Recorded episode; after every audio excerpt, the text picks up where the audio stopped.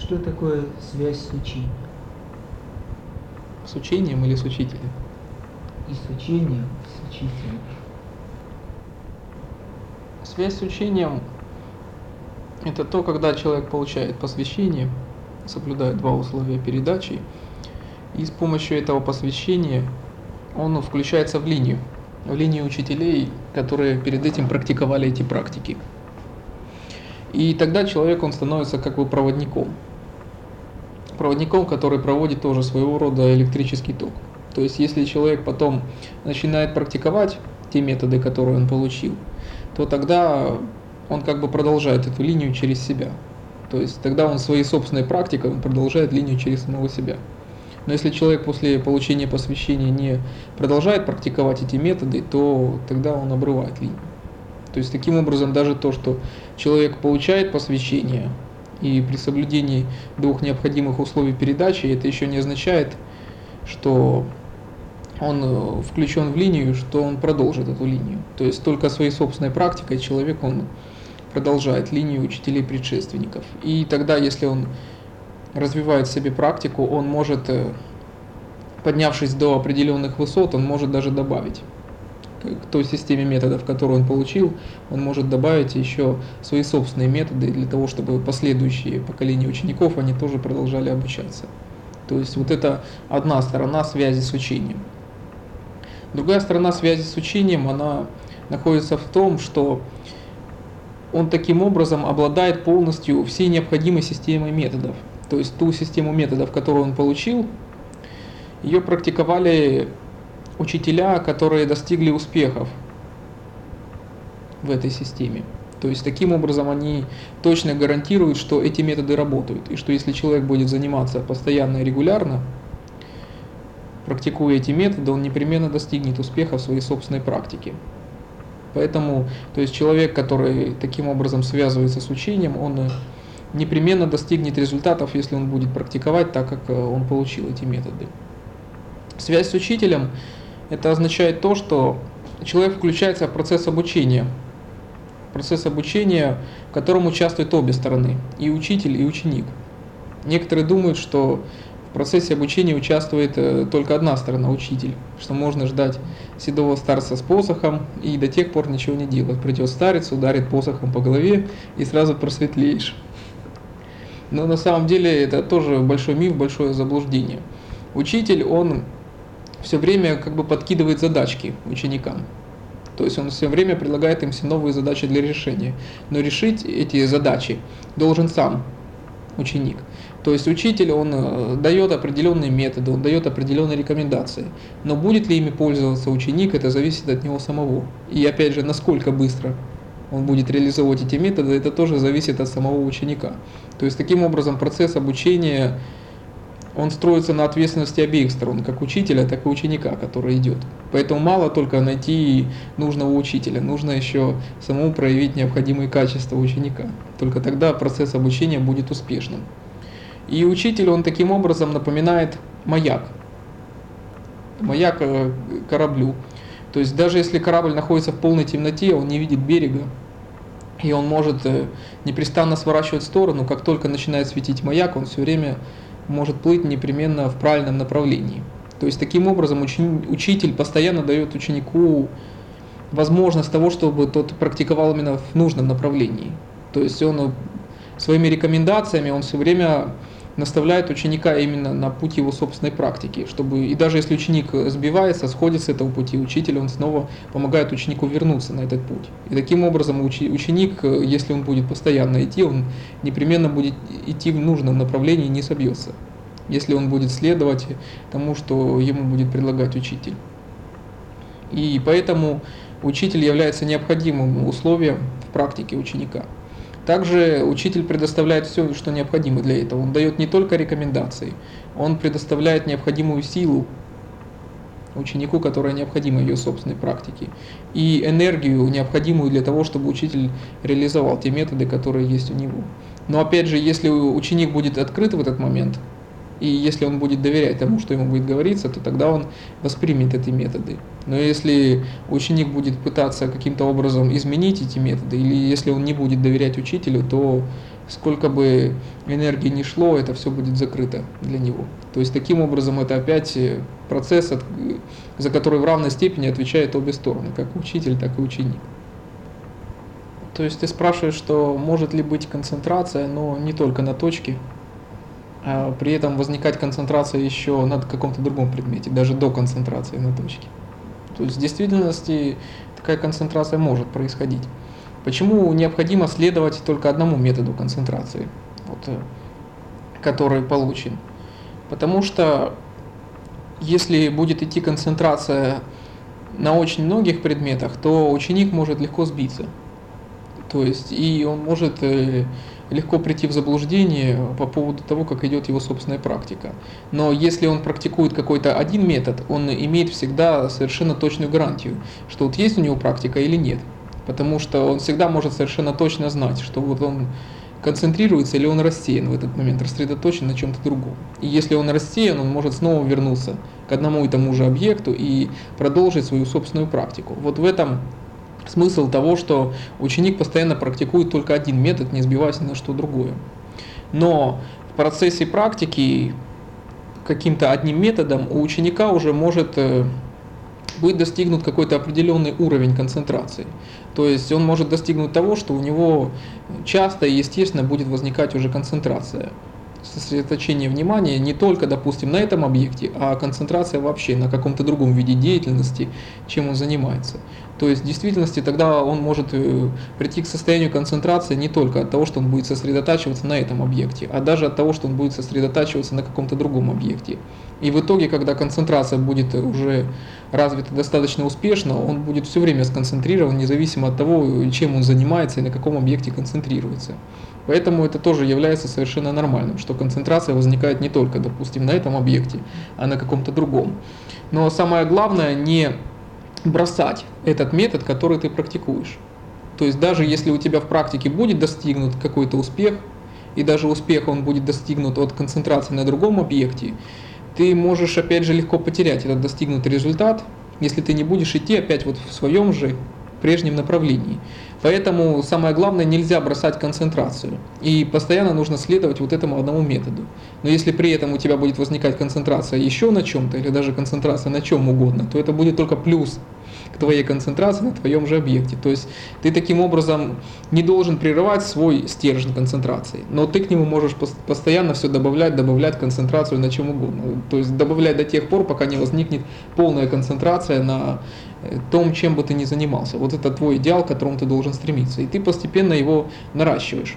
То есть только в самом начале практики существует вот сидячая концентрация вот э, именно на одном твоем объекте. Но это является стержнем. То есть Многие допускают такую ошибку, что вот когда у них возникает вот такая устойчивая концентрация на любом объекте, они прекращают концентрацию на своем методе.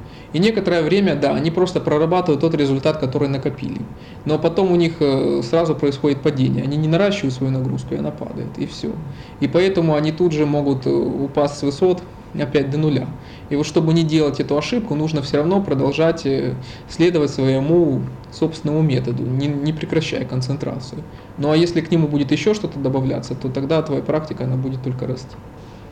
Если во время длительных занятий концентрации у тебя начинается боль какой-то из частей тела, то тогда тебе самое лучшее, что делать, это прерывать эти занятия, чтобы был какой-то перерыв. Бывают люди, когда долго занимаются сидячей концентрацией, у них в самом деле возникает напряженность в каких-то частях тела.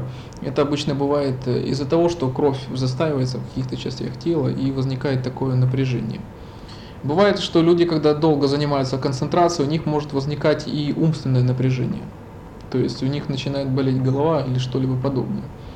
То есть здесь самое главное, здесь нужно не следовать какому-то времени и не высидеть, допустим, только там 10 минут, там, 2 часа, 3 часа или сколько ты себе поставил. Самое главное, ты должен следить за своим собственным ритмом практики. Поэтому, если ты чувствуешь, что, допустим, в теле возникает напряжение, лучше сделать перерыв, допустим, какой-то короткий, там 5-10 минут или больше, если нужно, а потом снова вернуться к своей собственной практике. От этого будет больше пользы, чем ты будешь сидеть там 3 часа и мучиться и кряхтеть. То есть самое главное, ты не должен следовать каким-то таким навязанным правилам своей собственной практике, даже если ты сам навязал себе эти правила. То есть ты должен наблюдать за тем ритмом в практике, который у тебя у самого происходит. И поэтому не нужно выбирать э, там, раз и навсегда, допустим, какое-то одно положение тела. Оно может быть в какой-то момент тебе неудобным. Ты, выбрал, ты должен выбрать себе то положение тела, которое будет тебе удобно для практики в данный момент. Вот оно и будет единственно правильным. То есть нельзя себе раз и навсегда устанавливать только одни определенные правила в твоей собственной практике. Что-то в тебе может измениться в какой-то момент, и ты это должен почувствовать, и так и должен делать. То есть в какой-то момент ты можешь почувствовать, что для тебя небольшое время для занятий хорошо, а в какой-то момент может тебе захочется заниматься намного больше. То есть ты должен следовать своим собственным ощущениям в этот момент и не должен слушаться ничьих советов. То есть любые советы это могут быть тебе рекомендации для практики. Но опять же, только ты сам можешь определить, насколько им нужно следовать. То же самое можно сказать и насчет распорядка дня, и питания, и всего остального. Ты сам только можешь определить, насколько тебе это удобно в твоей собственной практике. И все остальное это лишь только рекомендации. Ты ими можешь воспользоваться, а можешь и нет. Только ты сам сможешь это решить. Поэтому единственное это является определением того, чему следует следовать практике, а чему не следует. Но в том, что ты описал это есть ощущение человека, который возвращается из каких-то состояний практики к обыденному восприятию. И в действительности тогда кажется, что ты пребывал в каком-то сне. Но что здесь на самом деле является сном, а что явью? Человек, когда он долгое время занимается концентрацией, он приводит ум в другое состояние. Ум приобретает э, совершенно иное качество. Из какого-то беспокойного, суетливого движения он приходит к покою, к полному абсолютному покою. То есть тогда твой ум и твои чувства, они иначе начинают воспринимать окружающий мир. Это не значит, что они совсем перестают воспринимать окружающий мир. Они начинают его воспринимать иначе, совершенно иным образом. Поэтому, когда человек возвращается из состояния концентрации и медитации, привычное восприятие, то меняется опять же его образ восприятия. Меняется не мир вокруг него, а меняется его способ восприятия. И таким образом, естественно, человек чувствует, что он переходит как бы уже в новое для себя измерение. И в действительности он растерян, он не знает, где здесь граница между одним и другим измерением. Но на самом деле человек не переносится при этом в какой-то другой мир. Он остается в том же мире, он никуда не девается во время своей собственной практики. Изменяется лишь его восприятие мира. Поэтому практика, она заключается как раз только в том, что человек меняет э, свое отношение к миру, меняет свое восприятие мира. Он не пытается каким-то образом изменить мир, что-то в нем переделать, там, истребить всех плохих людей, допустим, и населить его одними хорошими. Он пытается изменить свое отношение к этим людям. То есть он пытается изменить свое восприятие того, как он к ним относится. Вот это и является практикой, это является духовным отношением к миру. В том, что человек не пытается совершить что-то насилием и не пытается навязать это насилие всем окружающим. Он пытается переделать самого себя и таким образом достичь гармонии со всеми остальными людьми на Земле. Вот это и является практикой. Поэтому здесь на самом деле это не является сном, это всего лишь навсего другое измерение, другое качество восприятия действительности, только и всего-то. Если ты хочешь э, достигнуть полного состояния концентрации, то тогда ты должен иметь решимость оставить навсегда все свое привычное восприятие. Человек, он может жить э, одним из двух образов жизни. Ты, наверное, об этом мог как раз прочитать в тексте «Путь воина». Если человек живет обычным своим восприятием, то он живет совершенно нормально для себя. Он совершенно комфортно себя чувствует.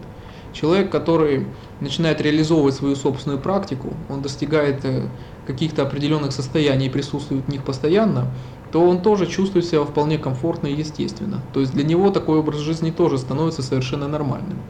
Но только те люди, которые перестают жить одним образом жизни, но не живут еще другим образом жизни, вот э, для них постоянно происходит какое-то мучение. Они дергаются между этими двумя различными способами восприятия, им действительно тяжело. Поэтому, если человек желает расстаться с одним способом восприятия, это означает, он должен прийти к тому, чтобы постоянно, опять же, постоянно находиться в другом способе восприятия. И тогда он тоже будет жить совершенно естественно и нормально, не чувствуя никакого конфликта с окружающим миром. Поэтому человек, который вступает на путь практики, он уже должен быть полон решимости пройти этот путь до конца, не повернуть назад, не развернулся на полпути, а если уже он себе поставил цель, он должен пройти этот путь до конца.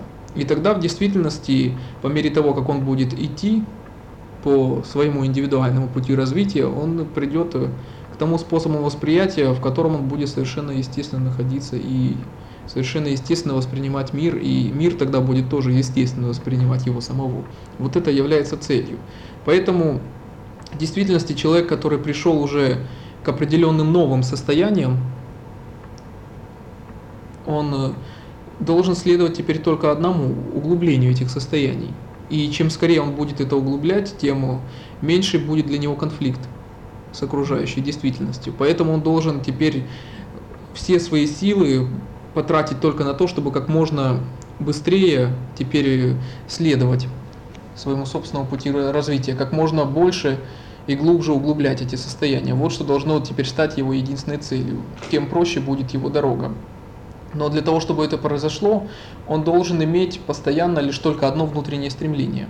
Внутреннее стремление к своему собственному духовному развитию. Если у человека не будет этого внутреннего стремления, у него будет несколько каких-то целей. Допустим, цель, что он хочет и духовно развиваться с одной стороны, но хочет быть еще материально обеспечен. Или еще какие-то другие цели. Это значит, что он часть своей силы, часть своей энергии будет отдавать одной цели и часть будет отдавать другой цели. Это значит, что он полноценно не добьется ни одной из этих целей. Только если человек полностью сосредоточит все свои силы, всю свою энергию на своем духовном развитии, он достигнет успеха в максимально короткие сроки, но только таким образом. Поэтому, если у человека будет только одно стремление развиваться, и достигать все больших успехов в собственной практике, то такой человек, он будет э, постоянно находить для этого времени, у него постоянно будет возникать желание, и тогда те методы, которые он получил, они будут сами собой постоянно реализовываться каждый день. И тогда неважно, какие ошибки он совершает на этой практике, неважно, пусть у него получается, допустим, медленнее, чем у всех остальных. Пусть у него это идет очень даже долго, пусть это идет много лет, и он не сдвигается с места. Рано или поздно он все равно обязательно придет к каким-то результатам. И тогда для него становится неважным, собственно говоря, придет он к этому через месяц, через год или будет идти всю жизнь. Самое главное, что он идет, и он непременно придет к этим результатам. Вот что является самым главным для этого. Поэтому самое главное, что здесь необходимо иметь, это лишь это полное внутреннее стремление – есть много людей, которые говорят, что вот у меня нет времени для практики. Я пришел с работы, я устал, у меня не было времени, чтобы заниматься. Там, там у меня нет тихого занятия для, для медитации. Я плохо питаюсь, я мало зарабатываю. Там, мне мешает семья, родные. Может быть масса причин для оправдания, но опять же, это все возникает лишь только по одной причине, в том, что на самом деле у человека нет этого подлинного внутреннего стремления заниматься. А и тогда ум хитер, он всегда найдет э, причину, какую-то отговорку, чтобы не заниматься. Он всегда найдет оправдание собственной лени. Поэтому только тот человек, который постоянно сосредоточен на собственной практике, который в действительности желает достичь успеха в своем собственном духовном развитии, только такой человек в действительности он э, достигнет этого. Только такой человек в действительности будет идти. И тогда э, к этому приложатся методы, приложится помощь учителя, приложится эта система э, учения, в котором человек идет. Тогда все это будет плюс к его собственному внутреннему стремлению. И только тогда человек, используя и учителя, и учение, он сможет достичь успеха в практике. Но опять же, если у человека не будет этого желания, ни один учитель не сможет его переделать. Он не сможет сделать за него его же собственную работу. И даже самое мудрое и глубокое учение, оно будет недоступно для этого человека. Не какие-то тайные слова, не какие-то тайные силы будут мешать человеку в его собственной практике, а его собственное желание. Поэтому если у человека в действительности будет желание и смелость держать, то такой человек, он достигнет действительно, действительности чего угодно в практике. Ведь э, все святые тоже когда-то раньше были самыми обычными людьми. Они начинали с точно такого же нуля. И абсолютно все спотыкались об одни и те же камни на своей собственной практике. Это просто те люди, которые, несмотря на все шишки, которые они получали, они просто шли вперед. Они падали, поднимались и снова шли. И они дошли. И поэтому точно так же любой человек, он может достичь э, абсолютно любых успехов в практике, достичь абсолютно любой святости, какой бы он ни захотел. И любое состояние, мудрость, просветление, самадхи, абсолютно все состояния для него будут открыты, если он будет идти. И абсолютно не имеет значения, на каком уровне он своего собственного развития он начал практиковать, сколько времени он практиковал. Неважно даже, что он постоянно ошибался, что он делал перерывы, это не так страшно. Самое главное, чтобы человек продолжал идти. И рано или поздно он добьется успеха. В действительности устремления и желания человека, их можно различить. Потому что устремление, оно имеет внутреннюю основу. Желания, они имеют внешнюю основу. Они могут э, происходить от каких-то внешних причин. То есть, допустим, кто-то взял что-то посоветовал. Человек взял, прочитал книгу и чем-то загорелся. В нем возник какой-то порыв энтузиазма, еще по какой-то внешней причине. Такие порывы, они обычно кратковременны и очень слабы. Потому что как только исчезнет источник этих желаний, эти, это желание само по себе угаснет. И поэтому такой человек, он э, не успеет просто чего-то достичь, так, таков кратковременен будет этот момент. Если же такой человек найдет сильный источник своего энтузиазма, то есть, допустим, и учителя или что-либо подобное, то тогда, опять же, это будет чем-то внешним. Очень долго в действительности некоторые ученики могут э, находиться на каком-то уровне практики, только держась на силе учителя, на том, что он их будет постоянно вдохновлять. Но что же будет с ними, когда уйдет учитель? Их практика точно так же упадет. Поэтому это в действительности не является внутренней опорой человека. Но если это покоится на внутренней основе, только тогда вот это в действительности является устремлением. Оно может возникнуть абсолютно при любых обстоятельствах. Оно может возникнуть абсолютно в любой момент, независимо ни от каких внешних причин. И оно имеет внутреннюю основу. Человек может даже не формулировать для себя логически, почему он это делает, зачем он это делает, в конце концов, что он делает, ради чего. Он может не знать этого логически, он может не знать, почему он это делает, в нем это просто есть. Вдруг в какой-то момент в нем пробудилось это устремление, и он его реализовывает. Даже сам человек для себя может не понимать причин этого. Он может даже в точности не, не придумать вот этой красивой фразы. Он просто чувствует, что это в нем есть. Он просто чувствует, что в нем есть появилась некая сила, которая вдруг начала его очень мощно двигать куда-то вперед. Поэтому оно имеет исключительно внутреннюю основу, и ее можно каким-то образом формулировать умом, облечь в какую-то фразу, сказать, что устремление это то-то и то-то, но в действительности это будет неправдой. Только то, что человек почувствует э, у себя внутри, это будет вот этой мощной силой, которая может двигать им. И поэтому, если человек будет постоянно вдохновлен этим устремлением, то никто и ничто не сможет помешать его собственной практике. И тогда любая цель, какую бы человек ни поставил, он добьется ее, потому что это покоится на внутреннем устремлении, на том, что не имеет абсолютно никаких ограничений, никаких границ. Потому что каждый человек сам говорит себе «стоп». Если человек говорит «я этого сделать не могу», он не перепрыгнет через этого. Но если человек не будет говорить себе стоп, он будет только идти идти вперед, то он совершит э, невероятные вещи. Все подвиги люди совершают обычно тогда, когда они не знают, что это невозможно.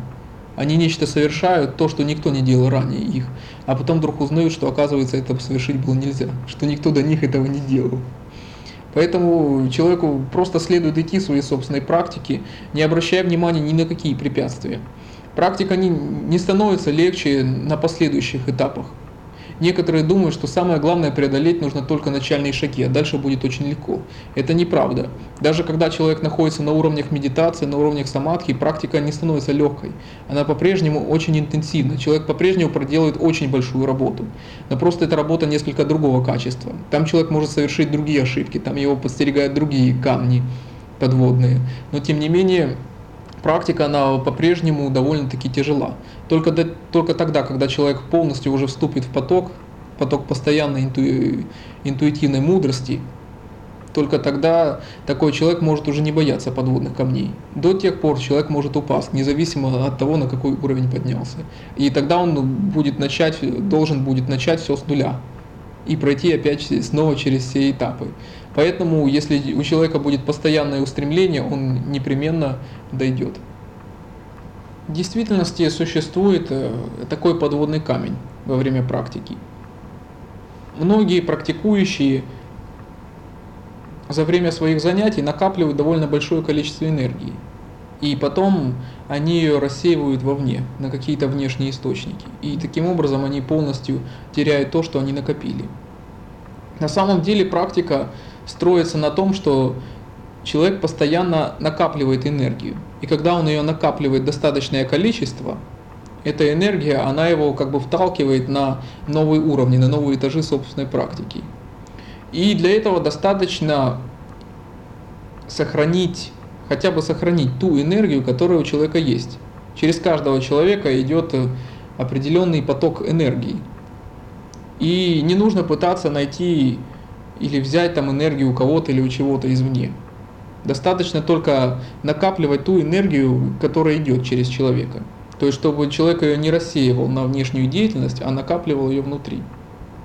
И тогда достаточно будет только этого количества энергии, чтобы человек продвигался в собственной практике.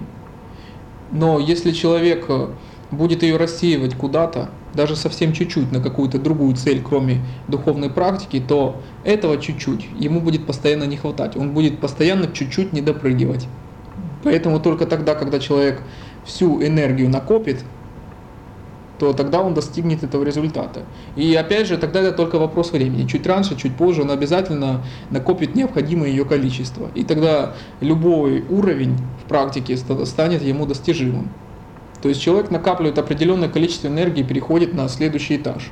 Если он продолжает дальше накапливать энергию, он может перейти на новый уровень практики. И так он может постоянно двигаться и развиваться. Но опять же, если вдруг в какой-то момент человек разрядится, потратит свою энергию вовне, то тогда таким образом он может потерять всю свою энергию и вернуться снова на самый ноль. И тогда он начнет весь этот процесс заново. Он может, конечно, пройти его быстрее, имея уже определенный опыт практики, но тем не менее ему придется проделать снова все те же самые шаги, которыми он шел перед этим. Поэтому ни в коем случае нельзя рассеивать ту энергию, которую человек накопил. Почему происходит процесс рассеивания энергии?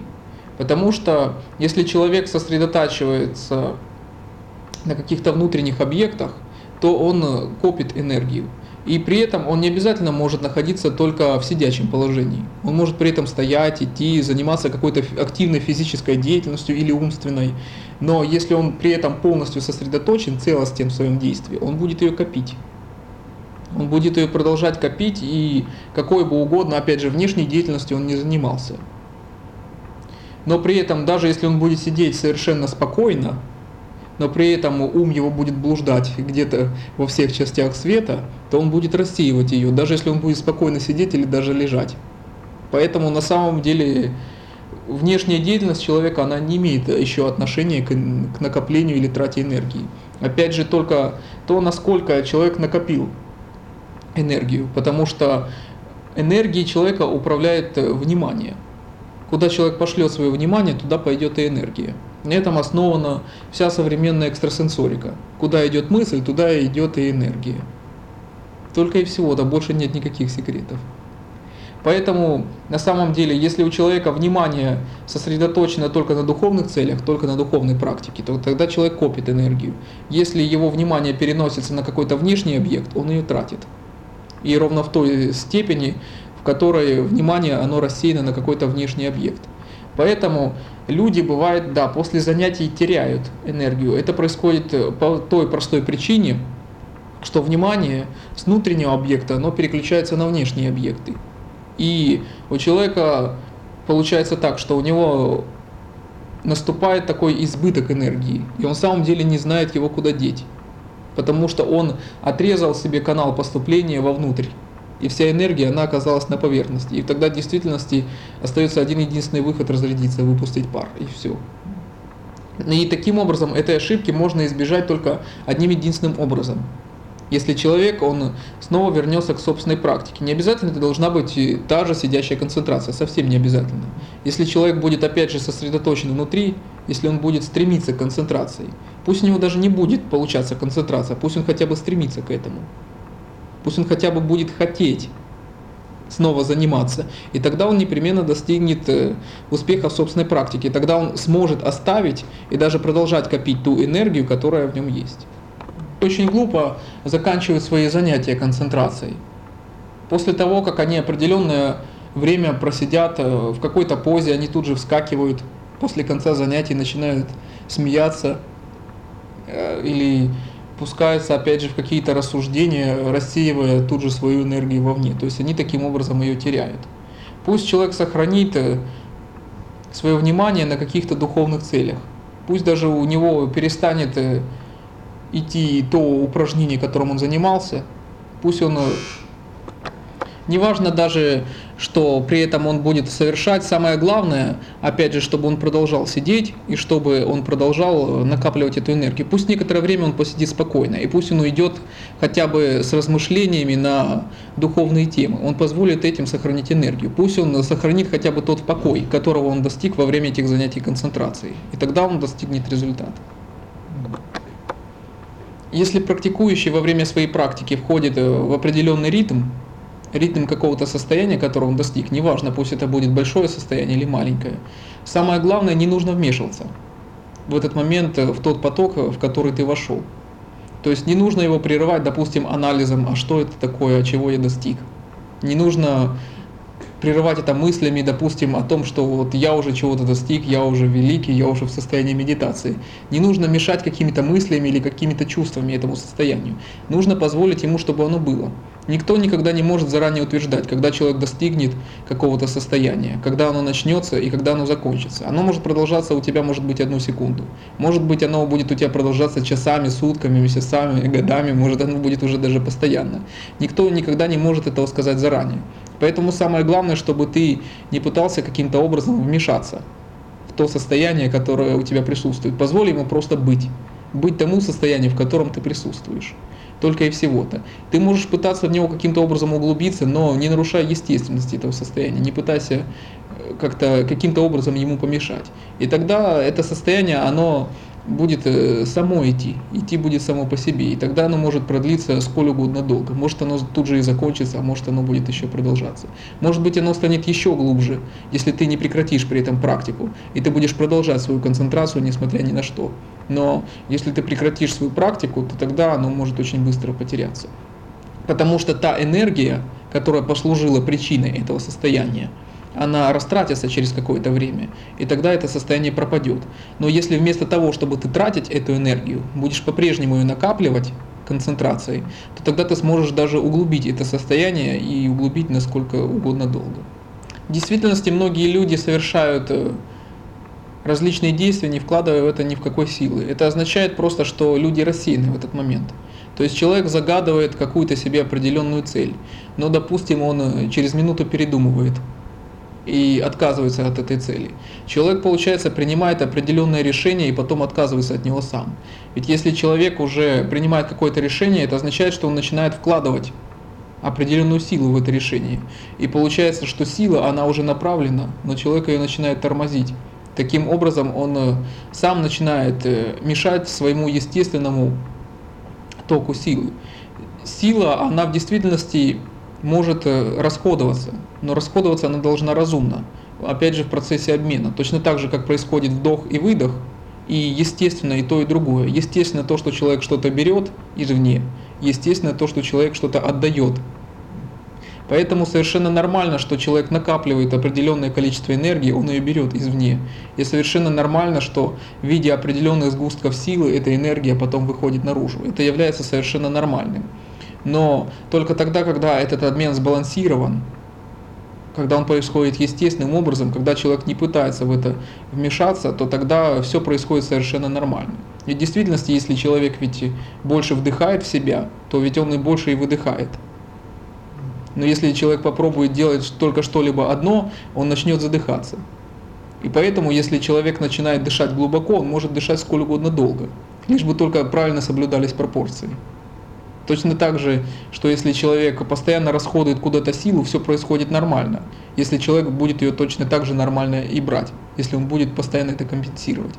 Поэтому в действительности настоящей компенсацией того, что человек тратит силу в какие-то решения, является целостность. Человек полностью сосредотачивается на том, что он выполняет. Он принял решение, и он отвечает за него. Он последователен в своих действиях. Если человек решил следовать какому-то действию, он его выполнит.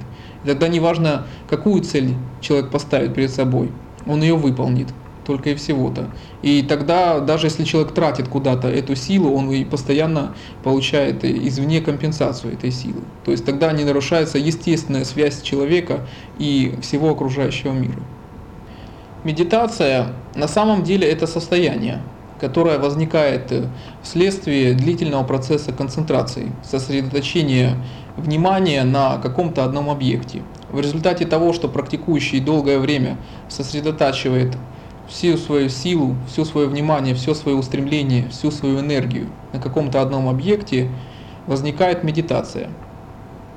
Если это состояние углубляется, то тогда возникает состояние самадхи, в котором человек э, достигает первоначальной своей основы, спонтанной интуитивной мудрости. И вот это является состоянием самадхи.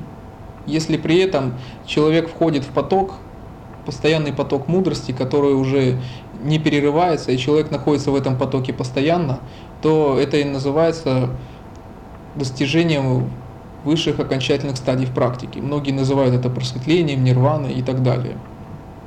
То есть таким образом самадхи от э, полного достижения мудрости заключает, отличается только тем, что самадхи само по себе оно имеет определенные временные границы. То есть человек может войти в состояние самадхи и затем он может выйти из него. Но когда человек уже входит в поток мудрости, он уже не выходит из него никогда. То есть это отличается только этим. И стержнем, который позволяет продвигаться человеку в практике, является неуклонное движение постоянно в одном направлении. То, что человек постоянно накапливает энергию. А самым мощным накопителем энергии является практика концентрации. В том, что внимание человека не рассеивается вовне, а сосредоточено постоянно на одном и том же объекте.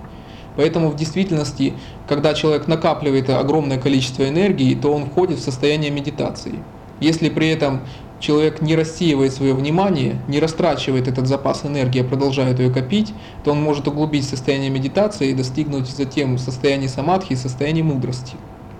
Поэтому в действительности только для того, чтобы из состояния медитации перейти в более глубокие состояния, необходимо не прерывать практику концентрации, а продолжать ее. Поэтому, когда люди достигают уже не первого, а уже последующих этапов своей практики, Потому что в большей части все практикующие, они начинают только с самых начальных этапов практики. Но практика, она не протекает все время только в таком качестве.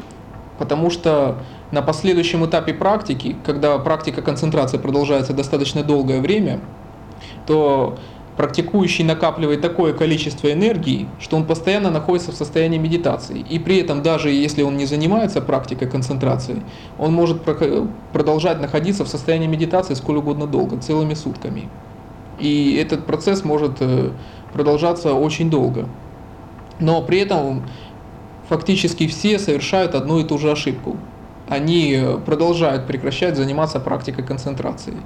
И тогда рано или поздно внимание у практикующего оно начинает рассеиваться на какие-то внешние объекты. И таким образом он потихоньку, по частям начинает э, выпускать ту энергию, которую он накопил.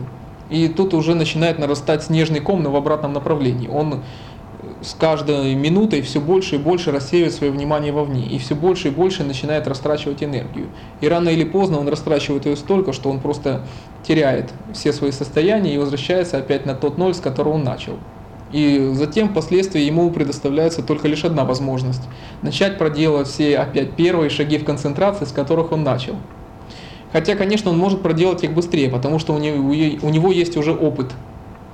Он уже знает, что его ждет за этими начальными шагами. Он уже имеет совершенно точное представление о том, к чему ему надо стремиться. Поэтому он имеет преимущество перед, допустим, начинающими практикующими. Но тем не менее ему придется проделать снова все вот эти начальные этапы. И практика, она как раз и заключается э, постоянно, что человек движется вверх, потом падает и снова начинает идти. В чем тут э, состоит дело? Потому что ведь э, практика концентрации, концентрации сама по себе, она ведь представляет собой своего рода умственную деятельность. Ведь это ум сосредотачивается на каком-то одном объекте. Ум и чувства человека приходят к сосредоточению на каком-то одном объекте. То есть здесь имеется в виду, что это тоже совершается ведь внешняя деятельность. Ведь ум и чувства человека, они тоже являются внешними объектами. Точно так же, как и тело, точно так же, как физическая деятельность, умственная деятельность и деятельность чувств и эмоций, она тоже является внешней по отношению к тому, что называют душой, атманом и так далее. То есть по отношению к тому, что является сутью человека, его состоянием мудрости. Поэтому неважно, что, какую работу совершает человек. Совершает ли он работу тела, работу ума, работу чувств. Это все является внешней по отношению к внутреннему стержню человека. Поэтому даже практика концентрации – это тоже внешняя деятельность, внешняя работа. Лишь только на самом начальном этапе практики учителя говорят, что это внутренняя работа. Но на самом деле это еще не внутренняя работа. Это работа, которая приводит вовнутрь но на самом деле это еще не является внутренней деятельностью. Поэтому практику концентрации, в общем-то, можно рассматривать лишь как разновидность внешней деятельности, только всего-навсего. Но это та разновидность, которая не оставляет человека вовне, она приводит его вовнутрь, только и всего-то. Поэтому в действительности, когда человек находится в состоянии медитации, он может продолжать заниматься практикой концентрации. И более того, когда человек находится в состоянии самадхи, он может продолжать заниматься как концентрацией, так и медитацией. Потому что лишь только самадхи является этим подлинным началом, является подлинной внутренней основой человека. А состояние медитации это всего-навсего состояние покоя. Но покоя чего? Покоя, опять же, ума и чувств. Только лишь внешних объектов. Точно так же, как тело находится в постоянном покое, точно так же и энергия может находиться в постоянном покое. То есть чувства и все мысли, они находятся в постоянном покое. Вот это и является состоянием медитации. Но ничего подобного нельзя сказать о внутреннем стержне человека, о мудрости. О ней нельзя говорить, что она беспокойна, или о том, что она находится в покое. Она лишена каких-то либо качеств, связанных с крайностями. То есть ее нельзя определить ни одним из подобных определений. Поэтому все остальное является лишь только внешним по отношению к этому. Но если внимание у человека в процессе концентрации будет настолько устойчиво находиться только лишь на одном единственном объекте, и этим объектом будет находиться внутренний стержень человека, которого он достигнет, то тогда такой человек уже не сможет выйти из сосредоточения на этом объекте. Вот это и будет то, что называют потоком мудрости. То есть таким образом, когда все вот эти три начала, они сходятся в одной точке, то человек достигает потока мудрости. То есть таким образом вначале человек пользуется только первой путеводной нитью, это является практика концентрации. Человек еще не знает, куда он идет. Он просто стремится свести все концы как бы вместе, привести ум и чувства к покою. Затем в процессе этого человек достигает определенной стабильности, устойчивости этих начал. Это то, что является состоянием медитации. И через это у человека открываются ворота. Ворота к тому, что, собственно говоря, и является внутренним стержнем и основой человека, мудрость. И вот только тогда, когда человек затем уже сосредоточится на мудрости, сосредоточится на этом состоянии, то он сможет сосредоточиться на этом настолько неколебимо, что он уже никогда не выйдет из этого потока. Вот это и будет достижение мудрости. Поэтому необходимо все эти этапы проследовать, э, проделать последовательно, одним за другим. Этап концентрации, этап медитации, этап самадхи и затем этап мудрости. И в действительности только тогда, когда начинает, начнет происходить концентрация, человек достигнет медитации. Но если затем вот это движущее начало, накопитель энергии, практика концентрации будет продолжать идти, то тогда человек сможет углубить состояние медитации и дойти до уровня самадхи. И затем, если человек сосредоточится на том, что он увидит там, то такой человек и достигнет потока мудрости.